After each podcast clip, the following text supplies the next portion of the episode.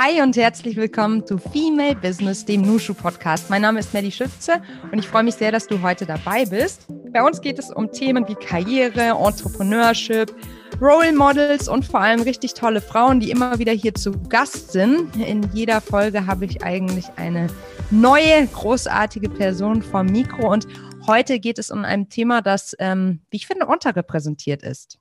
Mark Zuckerberg hat mit 19 seine ersten Schritte mit Facebook gemacht. Bill Gates gründete Microsoft mit 20 und Steve Jobs war bei der Gründung von Apple auch erst 21. Die Frage, die sich mir da stellt, ist, a, muss man Mann sein, um erfolgreich zu gründen? Nein, das haben wir schon beantwortet. Heute widmen wir uns der Frage B, muss man sehr jung sein, um als Gründerin wirklich erfolgreich zu sein. Ich habe heute eine Frau und eine Nushu zu Gast, die genau das Gegenteil beweist. Sie ist immer noch jung, jung im Kopf, aber fällt in eine Altersspanne von ExistenzgründerInnen in Deutschland, die äh, ja doch die meisten Gründungen repräsentiert, nämlich im Alter zwischen 35 und 45 Jahren. Sie war lange als Prozessmanagerin für IT-Projekte im internationalen Motorsport tätig und hat ihr Unternehmen Gold Else Likör vor fast genau zwei Jahren gegründet. Gleichzeitig hat sie auch noch ein Fernuni-Studium begonnen für Wirtschaftswissenschaften und ich freue mich, dass sie heute zu Gast ist und uns an ihrer Power, in ihrem Elan und an all dem, was sie ausmacht, teilhaben lässt.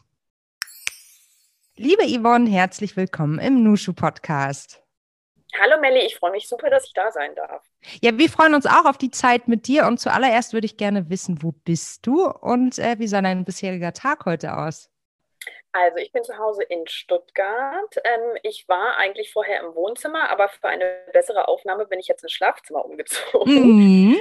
ähm, ich habe heute noch nicht so besonders viel gemacht, ehrlich gesagt, weil ich bin echt so eine Spätaufsteherin. Ähm, ich hasse Weckerstellen.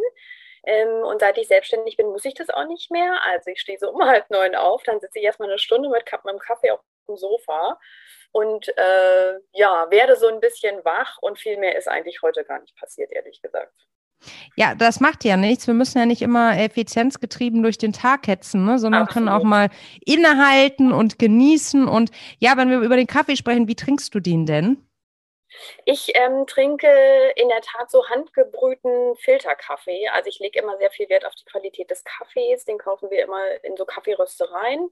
Und ähm, dann habe ich so einen so einen Milliliter Porzellanfilter, ähm, den ich mir echt so auf die Tasse ah, stelle und dann so mhm. mit dem Wasserkocher Wasser und dann irgendwie aufgieße. Und dann kommt da immer ein Schuss Hafermilch rein. Ich glaube tatsächlich auch, dass Filterkaffee, ähm, ich glaube, 80 Prozent des Kaffeekonsums noch ausmachen. Zumindest ist das eine Zahl, Echt? die ich irgendwann, ja, zumindest ist das eine Zahl, die ich irgendwann mal aufgeschnappt habe. Ich weiß nicht, ob sie noch aktuell ist, aber das fand ich auch beeindruckend. 80 Prozent des Kaffees, der in Deutschland getrunken wird, ist nach wie vor Filterkaffee. Ja. Da kannst du mal sehen, ich glaube, man ist so in seiner Blase. Ne? Total. Ne?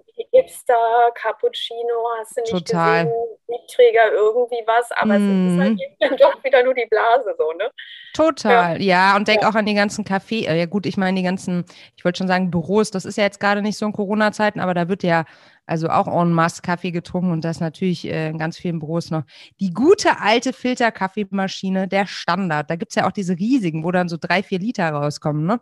Ja, wow. Ja, genau. Ja, ja. so, wir haben heute viel vor. Ähm, ich will ganz viel von dir erfahren und würde gerne mal mit einer Frage einstellen. Du hast gesagt, dass du, ähm, dass es okay ist, eine Scanner-Persönlichkeit, ein Scanner-Typ zu sein. Kannst du uns ja. da mal abholen, was das genau bedeutet? Ich meine, ich habe den Begriff auch schon mal irgendwo aufgeschnappt, aber deine Definition davon interessiert mich tierisch. Ja, ähm, sehr gerne. Also soweit ich weiß, äh, hat Barbara Scher diesen Begriff erfunden. Ich habe nämlich ein ganz tolles Buch von ihr gelesen, was ich auch jedem ans Herz legen möchte. Das heißt äh, Wishcraft. Und ähm, nach ihrer Definition ähm, ist es halt einfach so, dass ein Scanner-Typ so total vielseitig interessiert ist und ähm, sich etwas schwer damit tut, an einer Sache so dran zu bleiben. Also ein Scanner-Typ ist so ein, eher so ein Generalist und jemand, der wahnsinnig neugierig ist und so immer so von einem Thema irgendwie zum nächsten hüpft. Und ähm, das ist was, was auf viele Menschen oft so oberflächlich wirkt. Ähm, und dann heißt es so, ah, naja, guck mal, jetzt, was macht sie denn jetzt schon wieder so ungefähr? Kann die nicht mal irgendwie ne, fertig machen? Und ähm, und das war ich eigentlich schon immer und war damit eigentlich auch in meiner Umgebung immer so ein bisschen anders als andere. Und ähm, habe das selber als ähm, nicht gut empfunden, ne? weil ich immer dachte, Mann, jetzt bring das jetzt mal zu Ende, mach doch mal so, mach doch mal so, machen ja alle anderen auch. Ne? Also irgendwie schön studieren und äh, nach dem Studium dann Zeit seines Lebens irgendwie im selben Job bleiben oder eventuell nochmal irgendwie karrieremäßig wechseln. Aber bei mir war es immer so, dass ich dachte, ach, eigentlich möchte ich irgendwie, keine Ahnung, Gartenbauarchitektin sein. Ich möchte oh, schön, ja, das wäre ich auch sein. gerne. Ich möchte mhm. Jenes sein, weißt du, ich möchte was Handwerkliches machen, ich möchte kreativ sein, aber ich möchte auch mein Hirn anstrengen.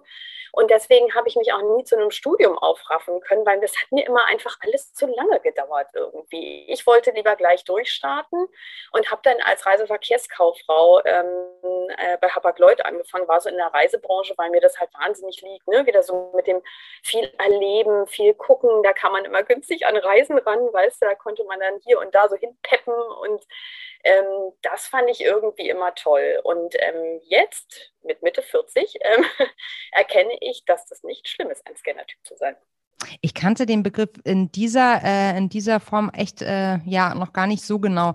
Das ist ja höchst ja. spannend. Also eigentlich geht es darum, dass der Mangel oder sozusagen, dass man vorverurteilt wird dafür, dass man gegebenenfalls etwas sprunghaft ist. Kann ja, man das so genau. sagen? Absolut, absolut. Vielseitig ja. oder man könnte es positiv ausdrücken, vielseitig interessiert und ähm, nicht, also nicht wollentlich festgelegt. Ja, genau, genau. Mhm. Es muss jetzt auch nicht zwangsläufig heißen, dass man jetzt nie was zu Ende macht. Also das ist dann oft so der Eindruck, der entsteht, ne? Sondern ähm, dass man für sich relativ schnell einfach was abgeschlossen hat. Wenn man sagt, also das habe ich jetzt gemacht, alles, was ich dazu wissen musste, weiß ich und jetzt mache ich irgendwie das nächste.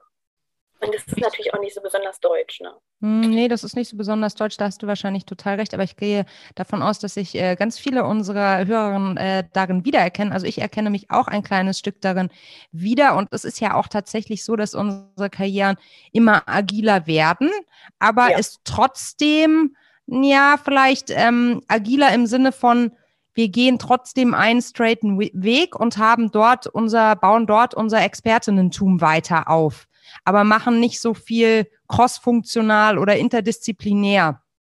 Ja, das stimmt. Also man bleibt immer dann doch so in seinem, äh, in seiner Hut irgendwie. Ne? Also ähm, es ist immer so der eine Bereich, genau wie du sagst, so sehe ich das auch.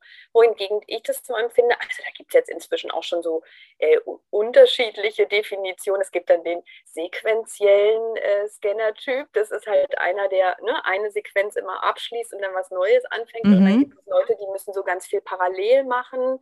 Äh, das ist dann nochmal eine andere Art von Scanner-Typ.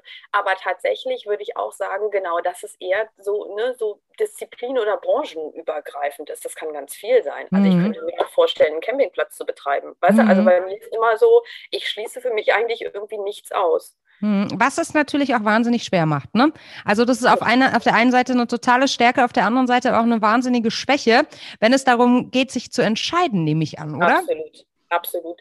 Und die Gefahr dabei ist natürlich, und das ist mir tatsächlich auch so rückblickend mein ganzes Leben lang so gegangen, dass ich, ähm, dass du halt immer wieder so vom Weg abkommst. Ne? Du mhm. überlegst dir irgendwie was und sagst, ach, das würde ich gerne machen, was ja total okay ist. Mhm. Aber ähm, äh, dann, dann habe ich mich auf ein Ziel zubewegt und dann waren schon wieder so viele Verlockungen am Wegesrand. Dann hat rechts jemand gerufen und links jemand geschrien und dann mhm. irgendwie bin ich da doch wieder hängen geblieben. Und das ist natürlich schwierig, weil ne, irgendwie, also so an gewisse Ziele will man ja dann schon kommen. Ne? Mhm.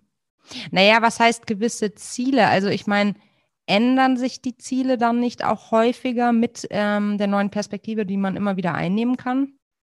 Ja, schon, wobei auch, glaube ich, die Gefahr besteht, dass du grund grundsätzlich dann das Ziel so ganz aus den Augen verlierst. Also ja, ich finde es auch nicht schlimm, ich finde es auch nicht schlimm, wenn sich Ziele, also was heißt nicht schlimm, es, äh, mhm. Ziele müssen sich ändern. Ich meine, du sitzt ja nicht heute da und sagst irgendwie in zehn Jahren das und nur das. Also ich meine, die Flexibilität zu sagen, okay, mein Leben hat sich in den letzten fünf Jahren verändert, jetzt ist mein Ziel so ein bisschen was anderes, die sollte man ja haben, ja. Also mhm. kein, kein, nicht dogmatisch sein. Aber ähm, trotzdem ist die Gefahr irgendwie, dass du am Ende dann doch bei einem ganz anderen Ziel landest. Mhm. Kann gut sein, muss aber nicht. Genau, wollte ich auch gerade sagen, kann gut sein. Ja, ähm, ja aber wie gesagt, ja. Ähm, ja. diese Fokussierung ist an der Stelle dann immer wieder schwierig, ne? Ja, total. Aber Aber Yvonne, jetzt musst du sehr fokussiert sein, denn du bist jetzt Gründerin. Du hast ja. gegründet, als sich andere vielleicht eher so ein bisschen zurücklehnen und sich auf dem Zenit ihrer Karriere sehen. Und ähm, du nicht. Du hast das nee. Scanner Typ persönlichkeitsmäßig, sequenziell wahrscheinlich, wie du sagen würdest, ja, ähm, genau. nochmal äh, wissen wollen, neu wissen wollen. Und ähm, warum hast du das gemacht? Ähm, ach, da, warum habe ich es gemacht? Ähm, tatsächlich ist es, ähm, hat so ein bisschen mit so einer ganz leichten Krise zu tun, die aber nicht wirklich schlimm äh, war. Also es ist ja so, dass ich Wirtschaftswissenschaften auch noch studiere. Und ich hatte so vor knapp drei Jahren so eine, so eine, ähm, so ein bisschen so einen Durchhänger, weil ich hatte wieder zwei sehr anstrengende Prüfungen geschrieben und irgendwie danach hatte ich immer so einen kleinen Burnout ähm, und war irgendwie so erschöpft und, und habe irgendwie gedacht, ach, das, ne, wie, wie soll ich dieses Studium irgendwie durchhalten und arbeiten und Familie und all das. Ähm, ich brauche irgendwie mehr mentale Unterstützung. Ich irgendwas, ich muss mir irgendwas suchen, was mich so ein bisschen stärkt, so, ne, dass ich nicht jedes Mal so ausgebrannt bin und bin dann ähm, so ein bisschen zu dieser, zu, zu, dieser ja, persönlichen Weiterentwicklung irgendwie geraten über so verschiedene Podcasts und so. Und ähm, da hat sich für mich so eine ganz neue Welt aufgetan, weil ich da irgendwie gemerkt habe, da kam so ein Spirit rüber, weißt du? Also sowas, was ich halt so mit Mitte 40 und Familie und so, so ein bisschen für mich verloren hatte tatsächlich. Und ähm, ich habe gemerkt, das fängt so an zu kribbeln. Ne? Und die Frage ist dann natürlich, die man sich dann auch stellt, ähm, ne, mein Sohn ist 13 und so und alles läuft zu seine geregelten Bahnen. Was mache ich denn jetzt eigentlich noch? Und als Scanner-Typ fragst du dich das natürlich sowieso. Ne? Und dann habe ich irgendwie gedacht, ich muss gründen. Ähm, ich wusste nur noch nicht, was oder wie. Aber ich wusste, dass ich es tun musste. Mhm. War dann einfach da, der Gedanke. Ja. Das ist interessant, dass du das sagst, weil ich kenne das gar nicht so mit diesem Gedanken, ich muss gründen, sondern bei mir war die Idee da, beziehungsweise die Überzeugung. Okay. Bei dir war es ja genau andersrum. Wie bist du dann Absolut. vorgegangen? Ähm, also es ist ja gar nicht so leicht, eine Idee zu finden dann, wenn man gerade, oder? Ja, absolut. Also tatsächlich war es so, dass ich eben so diese diversen Podcasts gehört habe und dann hast du ja so ähm, junge Leute, die irgendwie so Mitte 20 sind, ähm, die Digital Natives sind und ähm, die ganz tolle Ideen haben, gerade also oft so, weißt du, so technische Sachen und so, das alles so gar nicht meins. Und ganz viele gründen natürlich so im Beratungssektor. Da habe ich gesagt, ja gut, also beraten, ich kann niemanden für irgendwas beraten, weil ich kann irgendwie, glaube ich, nichts, was andere wissen wollen. Ähm, aber ich glaube, es war wichtig, erstmal so da rein zu spüren und einfach mal so, weil, weißt du, ich glaube, so dein Mindset und deine Aufmerksamkeit ändern sich einfach, ne? wenn du dich so mit anderen Themen beschäftigst. Und ich glaube, das war auch irgendwie nachher ähm, der Grund, warum ich dann zu diesem Thema Eierlikör gekommen bin, weil ich war dann ähm, auf dem Weihnachtsmarkt 2019, der letzte Weihnachtsmarkt, den wir hatten übrigens. Mm ähm, mit einer Freundin irgendwie, wir haben irgendwie Eierpunsch getrunken und haben uns mal wieder irgendwie äh, quasi ausgelassen, Arbeit ist so scheiße und keiner braucht 9 to 5 und weiß ich nicht was alles. Und ähm, und wir machen auch beide so gerne, weißt du, so Marmeladen und so Zeug, ne? Und in der Küche und, und häkeln und stricken und so Sachen und so. Und dann habe ich zu ihr gesagt, du weißt du was, ey, ich kann eigentlich total gut Eierlikör machen. Ich kann auch einfach Eierlikör produzieren. Und, ähm, und das, das war dann eben so der Punkt. Und ich glaube, ich wäre an diesen Punkt nicht gekommen, wenn ich nicht vorher, weißt du, diese, so ein bisschen diese Mindset-Arbeit mhm. für mich gemacht hätte. Mhm. Okay, dann bist du. Okay. Also eigentlich so eine Art Schnapsidee auf dem Weihnachtsmarkt, im wahrsten Absolut. Sinne des Wortes. Absolut, okay. Genau. Okay, krass. Dann hattest du die, die Idee und dann, wie ging es dann weiter? Also ich meine, es liegt ja jetzt erstmal, also klingt alles total naheliegend, was du erzählst, aber ähm, ich glaube, äh, ich sagte ja gerade, es ist gar nicht so leicht, eine Idee zu haben, aber im Vergleich zu einem, ähm, also andererseits ist es natürlich schon sehr leicht, eine Idee zu haben, wenn man sehr offen ist, aber daraus dann auch noch ein äh, solides Business zu machen, ist ja mhm. nochmal eine ganz andere Geschichte. Wie ging es dann weiter? Ja, dann war, ähm, dann, da haben sie irgendwie so die Schleusen geöffnet. Ne? Also ich hatte, ähm, ich hatte dann auch schon den Namen. Also ich habe äh, an dem Abend äh, leicht alkoholisiert in der, in der U-Bahn nach Hause sitzend, habe ich dann meiner Freundin schon geappt, äh, du, ich nenne den Eierlikör Goldelse. Und dann kam ich nach Hause und habe das meinem Mann erzählt. Und mein Mann ist per se auch so ein bisschen Bedenkenträger eigentlich. Mhm. Und hat gesagt, du weißt was, ich könnte doch Eierlikör produzieren. Und was man ja eigentlich braucht, ist quasi so eine sehr schöne Verpackung. Also ich sage immer so ein bisschen hipster, ne? weil Eierlikör ist ja so angestaubt und so. Und ähm, ich trinke das aber trotzdem gerne. Und wenn ich das irgendwie kaufen oder verschenken wollte, ich wüsste gar nicht, wo ich es kaufen soll. Und ähm, dann meinte mein Mann, ja, äh, ja, super, eine tolle Verpackung. Und wenn es dann noch schmeckt, ich meine, ne, da kann ja eigentlich gar nichts schief gehen. Und da war ich angezündet. Ich war dann so angezündet, ähm, dass ich halt natürlich schon ein bisschen recherchiert habe und geguckt habe. Und ähm, dann war es so, dass wir an Weihnachten hier spazieren gegangen sind mit der Familie und ich gesehen habe, wir haben, wie in jeder Stadt natürlich auch, hier so ein paar Leute, die Gin machen. Und ähm, die haben hier ihr Büro gehabt. Und dann habe ich, ähm, hab ich gedacht, ach ja, die könnte ich doch eigentlich mal fragen. Die sitzen hier auch bei mir um die Ecke, super. Und dann habe ich da am 27.12.2019 eine Facebook-Nachricht hingeschrieben und geschrieben, hallo, ich bin Yvonne, ich würde gerne was mit Eierlikör machen und ich bräuchte mal jemanden, ne, mit dem ich mich da austauschen kann. Ähm, könnten wir mal quatschen. Und dann bekam ich zehn Minuten später die Antwort vom Stefan, ja, du komm doch rüber, ich habe gerade Zeit, dann lass mal quatschen. Und äh, so ist das alles losgegangen. Dann habt ihr gequatscht und wie ging es dann weiter? Ich will alles ganz genau wissen. Ach, du willst alles ganz genau. Okay, ich mache mal so Pausen zwischendurch, weil nicht, dass du irgendwie. Also ich bin noch sagst, da, ich, okay, ich lausche gebannt. Äh, genau. Ja, dann quasi stellte sich natürlich raus, der Stefan wohnt hier auf der Kreuzung gegenüber. Äh, der hat mir dann die Tür aufgemacht mit seinem kleinen Baby auf dem Arm und äh, äh dann, das war irgendwie alles so total cool. Und dann äh, habe ich ihm das erzählt und dann hat er, was ich so vorhabe, was so meine Ideen sind und so. Und dann hat er gemeint, ja, äh, bei Yvonne, das klingt alles total klug. Hat er zu mir gesagt, was brauchst du denn jetzt noch? Und dann habe ich gesagt, ja, ich bräuchte eine Grafikerin, weil Grafik kann ich nicht. Aber ansonsten kann ich schon ziemlich viel selbst. Das ist natürlich auch der Vorteil, wenn man so Scanner ist. Ne? Man hat sich ziemlich viel angeeignet so über die Jahre. So ein bisschen Technik, bisschen von jedem sowas. Und dann hat er gesagt, ja, äh, kann doch meine Freundin dir machen, die ist Grafikerin. Äh, ja, okay. So, äh, dann haben wir uns irgendwie verabschiedet und haben gesagt, wir sprechen uns wieder. Und dann bin ich halt losgestartet. Und ich bin ja, wenn ich, wenn ich irgendwann was wirklich will, dann bin ich so schnell. Und dann bin ich, und dann funktioniert es bei mir sofort. Also ich habe mich tatsächlich tagelang hingesetzt, habe recherchiert, wie macht man das, wo kriegt man das Zeug her, was, was braucht man, wie ist das mit irgendwelchen Vorgaben und so weiter und so fort. Ähm, habe mich dann mit der Anna zusammengesetzt, ähm, die Freundin vom Stoff, die Grafikerin ist, und die haben mir ein Konzept ausgearbeitet und die ähm, Anna hat dann tatsächlich dieses Huhn erfunden, was auf der Flasche drauf ist. Die hat gesagt, Goldelse ist ein Huhn. Mhm. Und ich fand das, ich fand dann das Packaging gleich so geil, dass ich gesagt habe, das ist echt der Hammer. Und ähm, dann habe ich hier mit meinem Mann in der Küche angefangen, Eierlikör zusammenzurühren von Hand und ähm, mir so eine kleine Hobby-Apfelmaschine dann nachher gekauft. Und dann stand ich in der Küche, darf man keinem sagen, ne? Hoffentlich hört hier keiner zu vom Weg. Nee, weil es verboten. Ähm, genau, und habe das in Flaschen gefüllt. So, und dann, ähm, dann kam Ostern, da wollte ich auf den Markt kommen mit dem Produkt und die Idee war, das zuerst quasi an solche, weißt du, lokalen Concept Stores, wie sie mhm. jetzt so ganz viel gibt, äh, äh, zu verkaufen. Ja, nun leider hatten wir dann einen Lockdown an Ostern und ein Laden nach dem anderen machte zu. Ich dachte, okay, dumm gelaufen mit meinem, äh, mit meinem Markteintritt und habe dann gedacht, naja gut, aber da muss ich jetzt irgendwie ganz schnell was online machen. Das wollte ich eigentlich im zweiten Schritt machen und habe mir dann über so eine Facebook-Gruppe ähm, jemanden gesucht, so eine Webdesignerin, die mir schnell so einen WordPress One-Pager gemacht hat. Ähm, habe da ein paar Bilder draufgestellt und habe dann hier über so eine lokale Geschichte, da haben sich hier so ein paar Läden zusammengetan, so, die auch äh, im Zuge von Corona so eine Plattform gegründet haben, ähm, um eben ganz schnell irgendwie zu versuchen, ihr, ihr, ihr Business so zu saven. Und da konnte man sich kostenlos eintragen lassen mit so einem Profil.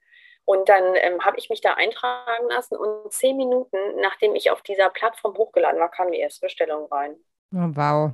Das war ja. wahrscheinlich ein bombastisches Gefühl, oder?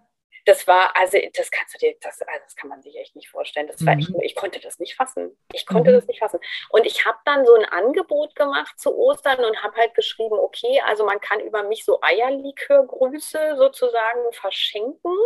Also beim, im, im Raum Stuttgart sozusagen kann man das bei mir kaufen und weil ja keiner Ostern zusammen feiern konnte, mhm. habe ich gesagt, ich würde das dann eben als Geschenk ausliefern innerhalb der Stadt kostenlos. Und das ist natürlich total gut angekommen. Das fanden die Leute eine mega Idee. Mhm. Und so ist es losgegangen. Wo stehst du heute, Yvonne? Ich, am 1. Februar fängt mein drittes Geschäftsjahr an. Ich kann es mhm. überhaupt nicht glauben. Ähm, ich habe 50 Händler. Ich bin äh, bei Edeka Foodstarter zentral gelistet. Ähm, das ist ein Ding, das muss man nochmal dazu ja. sagen. Ne? Also ja. äh, Edeka macht Zentrallistungen und nur wenn man zentral gelistet ist, kann man auch so wirklich in die einzelnen Filialen kommen, richtig? Ja, ganz genau, ganz genau. Und das ist natürlich mhm. ein großes äh, Potenzial, weil die, ich glaube, die haben irgendwie fast 8000 Filialen mhm. in Deutschland. Domikowski äh, gehört ja mit dazu. Mhm. Ähm, ich habe mir im, dann im März ähm, eine sehr professionelle Abfüllanlage gekauft viel Geld. Ich habe im zweiten Geschäftsjahr, das war mein großes Ziel und ich kann es auch noch nicht so richtig fassen, dass ich das geschafft habe, sechsstelligen Nettoumsatz gemacht. Wahnsinn. Mhm. Und äh, ja, und äh, die Zeit ist gerannt und eigentlich so rückblickend frage ich mich manchmal, was hier eigentlich passiert ist und wie das alles gekommen ist. Ja, was hat sich wirklich gut entwickelt. Ja. Gründen ist wie eine Welle, die über einen kommt, ne? Voll. Voll, aber im positiven Sinn, ja. ja aber ja. ich habe auch so, auch so leichte Gedächtnis, Gedächtnislücken. Wir sind ja jetzt auch, äh, wir sind, gehen ins, ins vierte Jahr mit Nushu und es war einfach so viel ey, es ist auch wirklich schwierig. Immer so, wenn jetzt war ja gerade Weihnachten und da geht man so ins Reflektieren und äh, ja. äh, Sinnieren und dann merke ich äh, schon, dass ähm, das Tempo nicht so ganz mit meinen Gedanken zum Teil mithält. Ist komisch, ja. aber irgendwie ist es so. Ja, so eine Eigendynamik auf. Weißt du, wie ich meine? Ja, absolut. Und, und bei mir ist es manchmal so, dass ich, dass ich denke, also ich war jetzt ähm, in, in einem Workshop auch, ich habe mir jetzt so einen Strategie-Workshop ähm, ähm, geleistet, ganz toll. Und da saß ich irgendwie drin und sagte, ich weiß gar nicht, was passiert ist. Ich habe das Gefühl, es hat gar nichts mit mir zu tun irgendwie. Also, mhm. weißt du, es ist so, es passieren dann auch auf einmal so unheimlich viele mhm. Dinge. Ne? Ähm, wenn man dann so einmal losläuft, dann wird so viel angestoßen irgendwie. Mhm. Und dann denkst du so, crazy, jetzt hat mich der angerufen und, ne, und dann ist das passiert und das mhm. passiert. Und es ist wie so ein, ja, wie so ein Schneeball, ne? Also mhm. es wird Total Schneeballeffekt im Positiven, ne? Absolut. Und es mhm. rollt. Der, der rollt mhm. einfach und wird immer größer. Ja. Ja. Weißt du, warum ich das so erfrischend finde, ähm, die gesamte Geschichte zu hören, ist, weil ach, wie soll man sagen, es gibt so viele ähm, GründerInnen-Geschichten, die so über LinkedIn etc. pp. transportiert werden. Und ich denke mir immer so, das hat aus meiner Sicht so wenig mit der Realität zu tun. Die Realität ist, dass man in irgendwelchen Küchen steht und nächtelang irgendwas zusammenbrodelt, bis man denkt, genau so ist es. Und dass man äh, wirklich sich die Hacken wund läuft und dass man ganz klein anfängt. Aber die Realität ist eben auch, wenn man sich erstmal dazu entschlossen hat, loszulegen, dann passieren, wie du es schon gerade gesagt hast, Dinge. Voll. Und, oder? Ja, total. Also ohne dass du was, ohne dass du was startest, passiert mhm. halt auch nichts. Und dann ist das so ein Selbstläufer irgendwie. Mhm. Das ist so eine Dynamik und ich glaube, das ist einfach Energie, ne?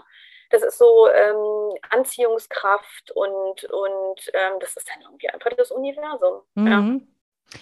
Hättest du gerne schon früher gegründet oder glaubst du, es war genau der richtige Zeitpunkt? Also natürlich denke ich so manchmal, Mann, das macht mir so Spaß, ne? Und ich bin so glücklich damit und so, oh, hätte ja eigentlich auch schon mal vor zehn Jahren sein können. Mhm. Ähm, aber du, das hilft ja jetzt nichts. Also das ist, wie es ist und ähm, es macht mir jetzt irgendwie keine, keine schlaflosen Nächte. Ich genieße das und ich denke so, ja, also besser jetzt als zehn Jahre später. Und dann, ähm, und dann ist es einfach auch oft so, dass wie du schon sagst, du brauchst diesen Punkt, ne? Mhm. Und, und der muss einfach auch so von alleine kommen. Den kannst du auch irgendwie nicht erzwingen. Also ich habe tatsächlich schon schon also ich habe ja so verschiedene Jobs immer gemacht, ne? Stichwort Scanner und so, und habe immer gemerkt, das ist es nicht und das ist es nicht und das ist es nicht. Aber ich bin auch nicht drauf gekommen, was es ist. Und dann mhm. habe ich irgendwie mal gedacht, ach na ja, dann brauchst du irgendwie eine andere Lebenssituation. Dann kam irgendwie mein Sohn, dann habe ich gedacht, na ja, das könnte ja so ein Zeitpunkt sein. Ne? Also mhm. du steigst für so eine gewisse Zeit mal aus dem Job aus und hast ein Kind und kriegst irgendwie eine andere Perspektive und so. Und ich habe immer zu allen gesagt, vielleicht stelle ich ja dann fest, dass ich eigentlich irgendwie schon immer Goldschmiedin werden wollte oder mhm. so. Ja? Äh, war aber auch nicht der Fall. Das und heißt, du hast eigentlich so eher so das Ausschlussprinzip, entschuldige bitte, das Ausschlussprinzip, ja, ähm, das berufliche genutzt.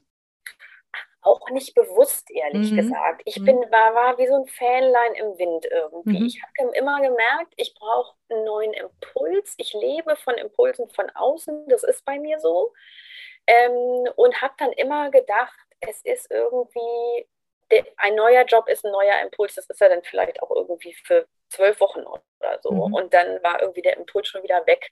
Und ich bin immer so, weiß ich auch nicht, keine Ahnung, so durchs Leben und irgendwie habe immer darauf gewartet, was passiert irgendwie und, und ist aber irgendwie nicht. Und ich benutze da immer so gerne diese, diese Metapher von diesen ähm, Rosensamen, weißt du, ich weiß nicht, ob du die kennst, die der, dieser Samen, ähm, das ist so ein Rosensamen, der fliegt immer so ne, durch die Gegend und mal so näher am Boden und mal so weiter hoch und so und dann bleibt er mal hier liegen und dann bleibt er mal da liegen, aber der verwurzelt irgendwie nicht, ne? weil mhm. der an der einen Stelle hat er nicht genug Sonne oder da ist die Erde nicht richtig und da ist es zu feucht und so.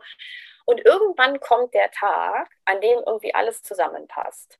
Und dann wurzelt dieser Samen und dann wächst halt diese Rose daraus. Und, und ich finde diese Metapher so super, weil ich mhm. glaube, dass es genau so ist. Es gibt eben auch viele Menschen, die Dinge so erzwingen wollen. Und, und das klappt eben auch oft nicht. Mhm. Hast du das Gefühl, dass ähm, die Gründung von Goldelse dich als Scanner-Persönlichkeit auf Dauer zufriedenstellt, weil das Betätigungsfeld einer Gründerin so vielfältig ist? Also für den Moment auf jeden Fall. Und ich glaube auch, ähm, dass ganz, ganz vieles Gründer Scanner sind und Scanner Gründer sein sollten sozusagen, weil es mhm. eben so vielfältig ist ähm, weil ich zum Beispiel am Freitag wieder 1000 Flaschen Eierlikör produzieren werde. Ja, ich stehe dann in der Küche und rühre Sahne und Ei zusammen. Mhm. Äh, und weil ich zwei Tage später mich um den Inhalt meiner Website kümmere und zwei Tage später mit dem Steuerberater spreche und 2000 später irgendwas anderes mhm. mache. Ähm, allerdings ist es so, dass ich glaube, thematisch ähm, werde ich jetzt auch nicht immer im Eierlikör hängen bleiben. Also das ist auch schon wieder relativ klar. Ne? Mhm. Also ich bin jetzt nicht diejenige, die sagt, okay, und ich mache jetzt bis an mein Lebensende Eierlikör. Also mhm. dazu habe ich schon wieder viel zu viele andere Ideen. Was ist eigentlich mit veganem Eierlikör? Ich mag ja sehr gerne Eierlikör, aber ich versuche, ähm, oder ich bin äh, also komplett vegetarisch, aber versuche auch weitgehend auf äh, ja, Eier zum Beispiel zu verzichten. Mhm. Gibt es eine vegane Form von Eierlikör? Nee, gibt es. Also es gibt so ein, äh, so ein Vanillelikör, den, mhm. äh, den Veganer oft halt eben veganen Eierlikör nennen. Der ist, mhm. weil der einfach gelb ist. Mhm. Und ähm, weil der, wenn du da jetzt so eine Pflanzenmilch oder sowas reinmachst, vielleicht dann auch so ein bisschen, bisschen sahnig ist. Ähm, mhm. Tatsächlich ist es so, dass ähm, ich von Anfang an überlegt hatte, einen veganen Likör zu machen. Ich habe auch über einen veganen Eierlikör nachgedacht, aber ähm, das war mir, das ist so schwierig und das ist dann alles so künstlich am Ende. Ähm, nur damit es irgendwie gelb aussieht und irgendwie halbwegs wie Eierlikör, dass ich sagte, nee, das bin ich irgendwie nicht, kann ich nicht irgendwas zusammen konstruieren. Und hatte dann aber überlegt, und das ist quasi auch immer noch in der Pipeline, einen, ähm, so ein Karamelllikör mit Salz zu machen. Hm, ähm, einen mhm. veganen. Das wollte ich tatsächlich sogar zuerst machen. Also ich stand erst in der Küche und habe versucht, Karamell selbst zu machen. Das war mhm. so Stress. Ja, aber so läuft es halt. Ne? So ist es halt, genau. Gott, mhm. wie viel Zucker mir verbrannt ist. Ey, unsere Bude ist fast abgefackelt. Und, ähm, und das hatte ich tatsächlich zuerst probiert und habe dann gedacht, weil ich gemerkt habe, okay, das dauert hier alles wieder länger, was das war mir wieder alles ja, zu lang, ja. habe ich gedacht, ach, und die Zielgruppe ist natürlich auch viel kleiner. Also wenn du dann halt startest, ne? Genau, ähm, und das ist erklärungsbedürftig, ne? Und die Frage ist halt auch immer, ob man, wenn man gründet, ob man immer das Rad komplett neu erfinden muss oder ob es vielleicht auch sinnvoll Absolut. ist, in eine Kategorie zu gehen, die schon besteht, sodass du dein Produkt oder deine Dienstleistung etablieren kannst, gleichzeitig aber nicht noch die gesamte Pionierinnenarbeit leisten musst, dass du überhaupt das Segment erklären musst oder die Kategorien, ne? Absolut, ja. Und dann habe ich, und dann habe ich irgendwie gedacht, ach nee, und eigentlich die Idee auf dem Weihnachtsmarkt war ja Eierlikör und oft mm. ist es so, mhm. dass die erste Eingebung so richtig ist, ne? Total. Und dann habe ich gedacht, jetzt mach doch einfach mal da, weil da habe ich halt in ich hatte ja schon so ein Rezept, was ich immer so privat gemacht habe. Das habe ich dann noch ein bisschen verfeinert und abgewandelt und dann stand die Rezeptur in zwei Tagen. So. Mhm. Und dann habe ich halt gedacht, komm, jetzt machst du nicht komplizierter, als es ist, dann machst du halt jetzt einfach Eierlikör. Mhm. Ja. Aber es ist natürlich schon ein Thema, Melly. Ähm, ich sehe es schon auch. Also ich bin selber weder Vegetarierin noch Veganerin, habe aber eine wirklich sehr, sehr große Sympathie irgendwie dafür. Mhm. Ähm, und von daher ähm, ist es natürlich auch nicht so ganz unkritisch, ähm, obwohl bei mir eben Bio-Ei und Biosahne drin ist. Mhm. Ähm, das war mir wichtig. Total gut. Ähm, mhm. Und ähm, aber dann denke ich wieder, weißt du, es ist halt einfach auch so ein kleiner Luxus und es sind kleine Flaschen, es sind 200 Milliliter und ähm, das darf man sich auch, also wenn man Veganer ist, ist man Veganer, das ist ja kein ja. Thema. Aber ja. so ansonsten, ne, man darf sich das auch mal gönnen. Da ist wahnsinnig viel Zucker drin und Sahne drin und Alkohol und alles Schlechte sozusagen. Aber ähm, es schmeckt. Was, ja, das schmeckt einfach und es ist so eine kleine Belohnung zwischendurch mhm. und ich finde, man darf sich das auch mal gönnen und dann isst man halt eine Avocado weniger oder was weiß ich, ja. ja? Und ähm, äh, aber tatsächlich ist dieser, ist dieser, ähm, dieser vegane Likör auch noch in der Pipeline. Aber ich versuche jetzt wirklich sehr, mich zu fokussieren. Das ist für mich gerade sehr, sehr wichtig. Ähm, mhm. Und ich habe mit diesem einen Produkt auch erstmal genug zu tun. Ja.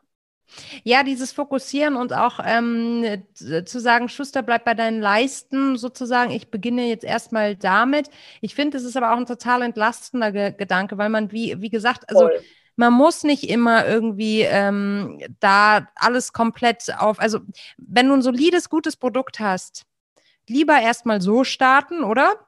Anstelle ähm, ja. sich zu verkünsteln. Ich habe zum Beispiel auch einen äh, Freund, ich glaube, der plant jetzt seit zwei Jahren den Launch seines Produktes und das ist so, also es ist so also beeindruckend zu sehen, an was der alles denkt. Es geht um Getränk und wie verkünstelt das ganze Thema angegangen wird es ist beeindruckend, aber ich denke mir halt so, ja gut, aber sammel doch erstmal Erfahrungen, find doch erstmal überhaupt raus, ob der Markt dein Produkt will, bevor du ähm, so komplett in der Perfektion verschwindest, ne? Weil Perfektion ist ja auch immer eine Frage der Perspektive.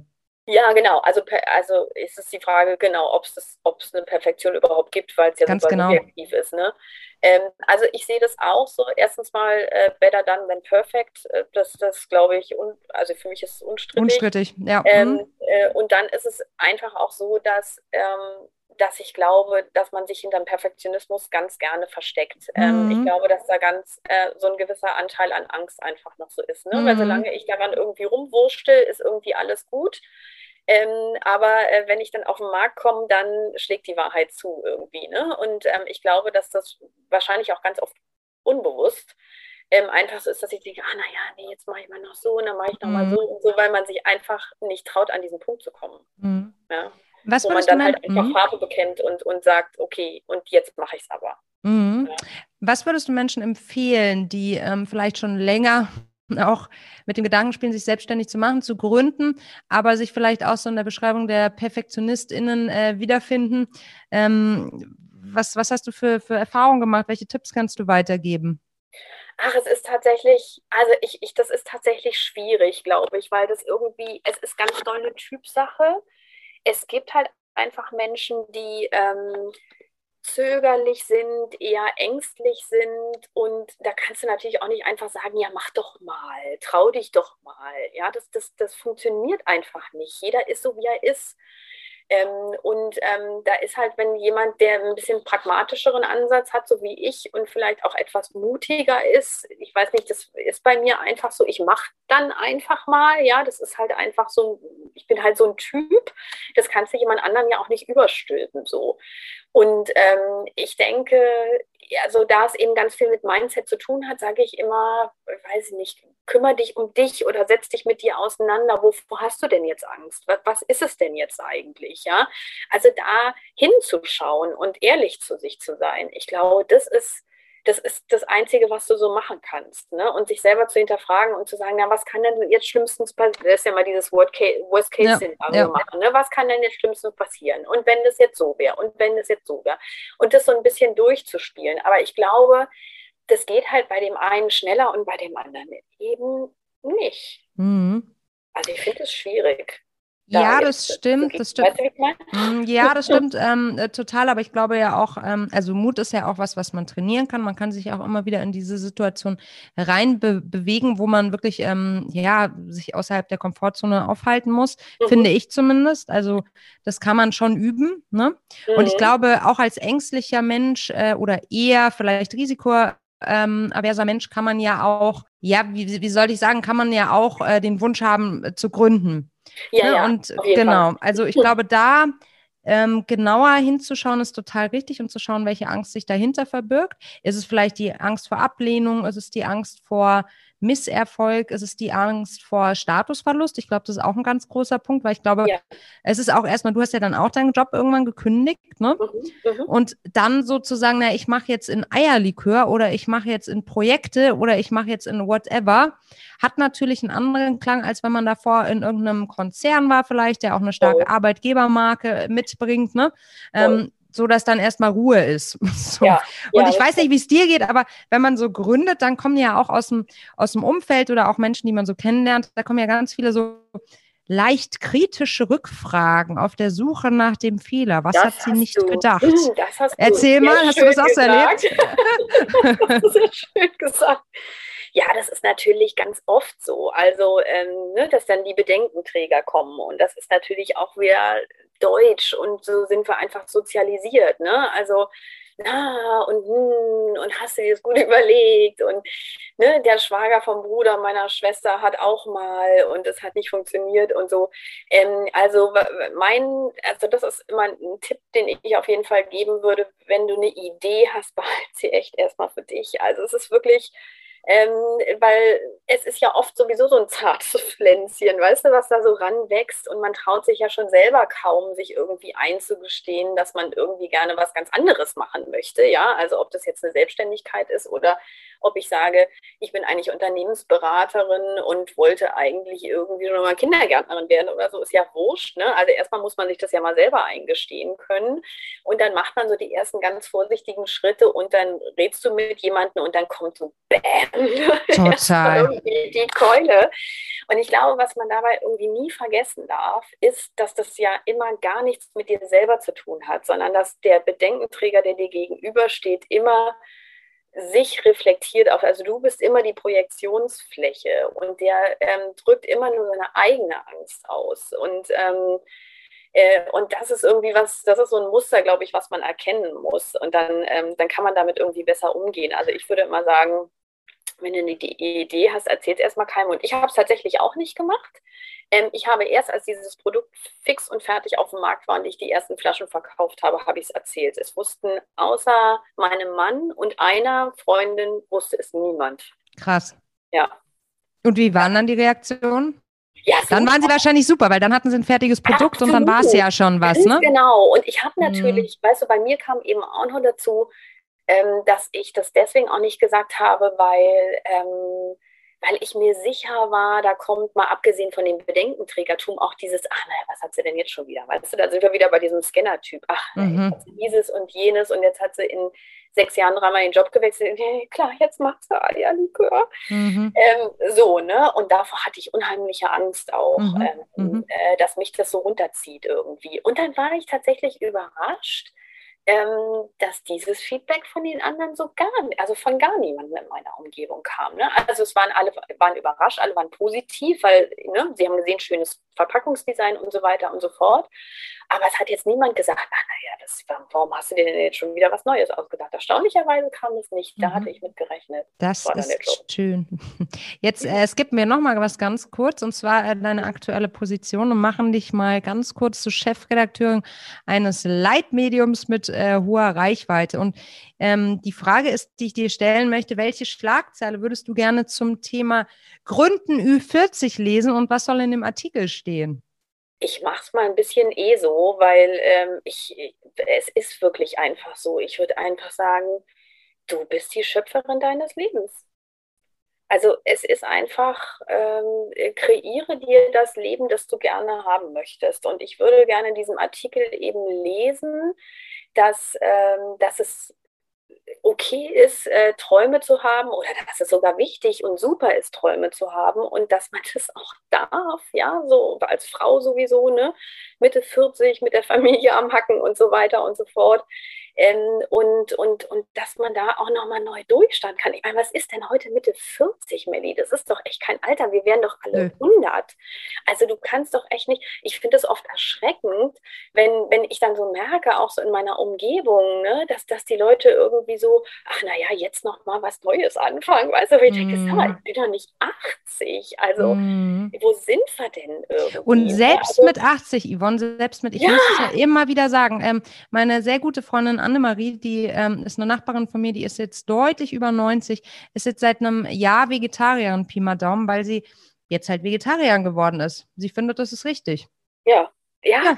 Ja, super. Du kannst ja neue Sachen anfangen, warum denn nicht, ne? Total. Ist doch großartig. Dingen, hm? Ja, und vor allen Dingen ist es auch so, dass ich so sage, weißt du, so trau dich gegen den Strom zu schwimmen. Also ja. das ist immer so, ne, wir sind hier alle so festgefahren in Deutschland, ne? Und es ist immer so alles, ach na ja, und wie man das macht und so. Mhm. Und, ähm, und, und trau dich da auszubrechen indem du dich zum Beispiel in einem supergeilen Frauennetzwerk anmeldest. Mm, das geht natürlich runter wie Öl. Das ist natürlich ein sehr guter Tipp. Welchen, welches würdest du denn da vorschlagen, liebe Also Yvonne? es gibt eins, das ich wirklich empfehlen kann, weil ich auch nur Mitglied in einem bin. Nee, also tatsächlich, das muss ich wirklich sagen. Und das wollte ich auch übrigens noch hinterher äh, schicken, doch nochmal als Tipp. Ähm, also es ist natürlich also äh, die Mitgliedschaft in Nu-Show hat echt so viel verändert. Ich kann dir das gar nicht sagen. Ich lerne so tolle Frauen kennen. Also es ist wirklich unglaublich, was du dir da wirklich an Inspiration bei anderen abholen kannst. Und das ist natürlich auch so dieser Punkt, das würde ich noch als Tipp mitgeben, genau, vernetze dich. Mhm. geh in ein tolles Frauennetzwerk oder auch, muss ja nicht nur Frauen sein, aber ich finde es unter Frauen besonders toll. Ähm, weil du halt einfach diesen anderen Spirit brauchst. Wenn du in so einer Umgebung bist, wo alle das machen, was alle machen sozusagen, dann ist es so wahnsinnig schwierig, Inspiration zu bekommen. Und es macht so viel Spaß, sich auszutauschen. Und das ist auch so leicht. Ich, ich hätte nie gedacht, dass ich eine Netzwerkerin bin. Ich dachte mal so, ah, naja, mit fremden Leuten sprechen und so weiß ich eigentlich nicht so richtig. Aber das ist ja durch unsere Gruppen und so, weißt du, alles irgendwie so easy. Man quatscht sich halt irgendwie einfach so an. Ne? Und dann hast du natürlich auch äh, so total dieses Empfehlungswesen. Ne? Also du äh, mhm. sprichst dann mit einer und dann, Mann, und äh, ich bräuchte mal noch so und hier irgendwie komme ich so mit meinem WordPress nicht so klar. Naja, ruf doch mal die und die an, ne? mit der arbeite ich immer zusammen. Und dann ist es so ein Selbstläufer. Und wir haben ja hier auch in Stuttgart quasi äh, so eine kleine Nusho Stuttgart-Gruppe gegründet. Ähm, und waren zapp, zerrapp fünf Frauen und sind schon zusammen irgendwie mit dem Zug nach Heidelberg gefahren und haben einen Tagesausflug gemacht und so. Und dann komme ich, da komme ich so völlig inspiriert zurück und denke so, meine Güte, was gibt es für tolle Frauen? Mhm. Wahnsinn. Mhm. Und, und wo sind die eigentlich alle? Mhm. Knipst doch bitte alle euer Licht an irgendwie. Ihr habt, jeder von uns hat irgendwie was ganz Tolles, was der andere nicht hat, ne? Und das muss man sich, sollte man sich trauen, so aus sich rauszuholen. Weißt du, wie ich meine? Das zu entdecken. Ich weiß exakt, ich weiß exakt, was du meinst. Es ist ja. wunderschön, was du gerade sagst. Es geht ja. ganz doll runter. Ja, ah, schön. Ja, ja. ja, ja. Ähm, äh, weil wir gerade drüber sprechen und weil du gerade die Gruppen erwähnt hast, ja, wir haben ja auch äh, in einer Stunde ein äh, Event zum Thema Ziele manif manifestieren für dieses Jahr. Das sind halt diese Kleinigkeiten, ne, indem du zum Beispiel drüber sprichst mit anderen Menschen, mit anderen Frauen, die eben auch Ziele haben. Ja, und die sich nicht voll. davor scheuen, das auszusprechen und zu Absolut. sagen, ich habe Ambitionen. Das macht so einen Unterschied. Wahnsinn, mhm. Wahnsinn. Also ich weiß noch, als ich meine Ziele aufgeschrieben habe, ich habe das jetzt in Vorbereitung auf unser Gespräch nochmal mhm. angeguckt, mhm. so, ne? Ähm, so Thema, also ich habe so Ziele, Motive, Vision Board habe ich mir mal so aufgeschrieben. Das ja. War, ich habe es nachgeguckt im November 2019 und da habe ich natürlich sowas wie ähm, ne, Abschluss, äh, den ich leider nicht habe, und dann aber großes Netzwerk und erfüllt sein, ähm, Unternehmerin sein. Also das war ja alles, bevor die Goldelse in mein Leben, Leben kam. Und da ist zum Beispiel auch ein Punkt, da habe ich aufgeschrieben, Expertin sein und Interviews geben. Nee. also Melli, das ist wirklich der Hammer. Du kannst es, ich weiß es noch ganz genau, wie ich da saß und dachte, das kannst du doch nicht aufschreiben, weil ich gar nicht wusste, in was ich Expertin sein will. Ich wusste mhm. gar nicht, was ich in diesen Interviews erzähle, aber es kam so auf mich zugeflogen, weißt du, wie ich, es war mhm. einfach da. Und dann habe ich, ich habe mich fast nicht getraut, es aufzuschreiben. Ich glaube, ich habe mich noch irgendwie so heimlich umgeguckt, ob mich irgendjemand sieht, so ungefähr. ähm, weil ich das, das war für mich so schwierig, das zu Papier zu bringen. Mhm. Weil ich dachte, oh Gott, das ist, Yvonne, das ist infam. Wen mhm. interessiert das, was du zu erzählen hast? Du mhm. machst doch nichts, du kannst doch nichts, du bist doch nichts. Ja, und zwei Jahre später sitzen wir hier. Ne? Also, sitzen wir hier und ich höre dir, dir zeige ich dir auch noch, ich höre dir sehr, sehr gerne zu und ganz viele andere werden das auch tun. Ja, das wär, würde, mich, würde mich freuen. Ja, mhm. ja. Aber es stimmt schon, man sollte sich halt echt bloß nicht selbst ausbremsen, das tun schon genügend andere, ne? Ja, genau. Und ich sage, also dieses ne, Bullshit, äh, was wir da so den ganzen Tag denken, ne? Mhm. Äh, diese ganzen schlechten Gedanken, die wir haben, also ich sag mal, an den Punkt zu kommen, die mal abzustellen, ja, und sich selbst irgendwie äh, eine Erlaubnis für was zu geben oder sich selber was zuzutrauen, das ist schon echt, echt harte Arbeit, ja. Mhm. Und wenn du das einigermaßen geschafft hast und dann ähm, kommt aber spätestens im Außen jemand, der zu dir sagt, das geht alles nicht. Mhm. Äh, mhm. äh, hallo, was ist mit dir los? Weißt du so? Mhm. Und dann ist es natürlich ganz oft so, dass er heißt, ja, nee, stimmt eigentlich, ja, ich wusste es ja eigentlich. weißt du so? Und nope. Schon Ende, ja. Ja, ja, ja, ja absolut, absolut. Und das ist schade, ja. Das ist schade, aber das können wir besser und daran arbeiten wir jeden Tag. Ne? Mindset ist alles.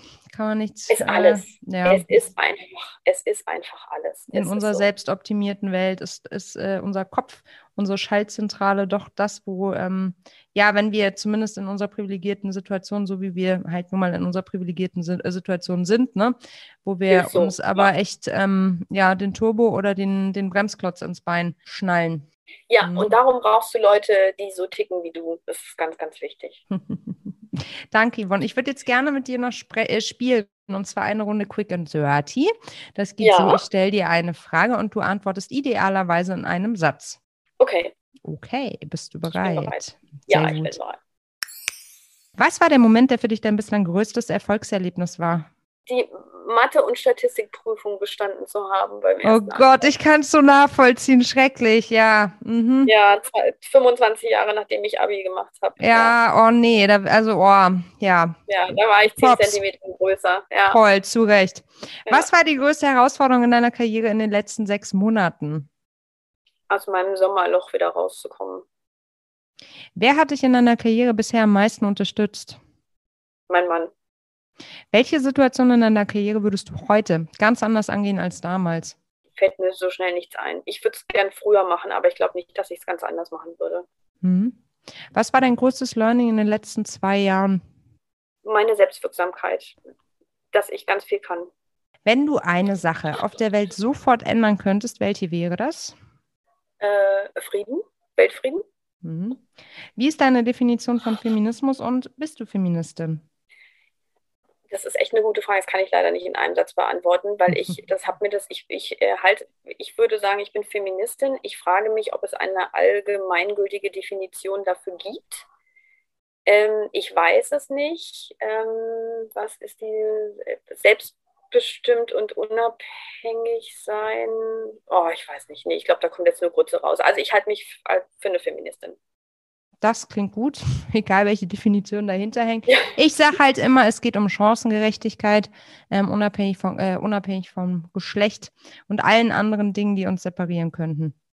Ja, das hört sich gut an. Das hört sich gut an ja, es ist tatsächlich ein echt umfassendes Thema. Relativ es ist ein super umfassendes Thema. Ja, ja total. Ja. Das ist die ja. Challenge ganz zum Schluss, um alle nochmal wach zu, äh, wach zu rückeln.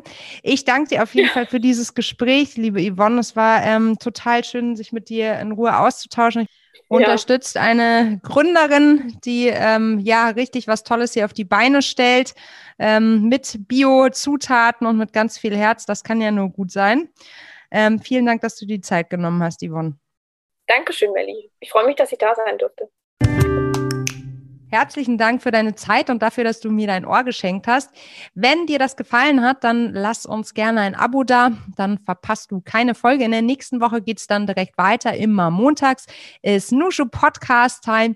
Und dann freue ich mich, wenn du wieder dabei bist. Bis dahin, alles Gute, mach es gut. Deine Melli.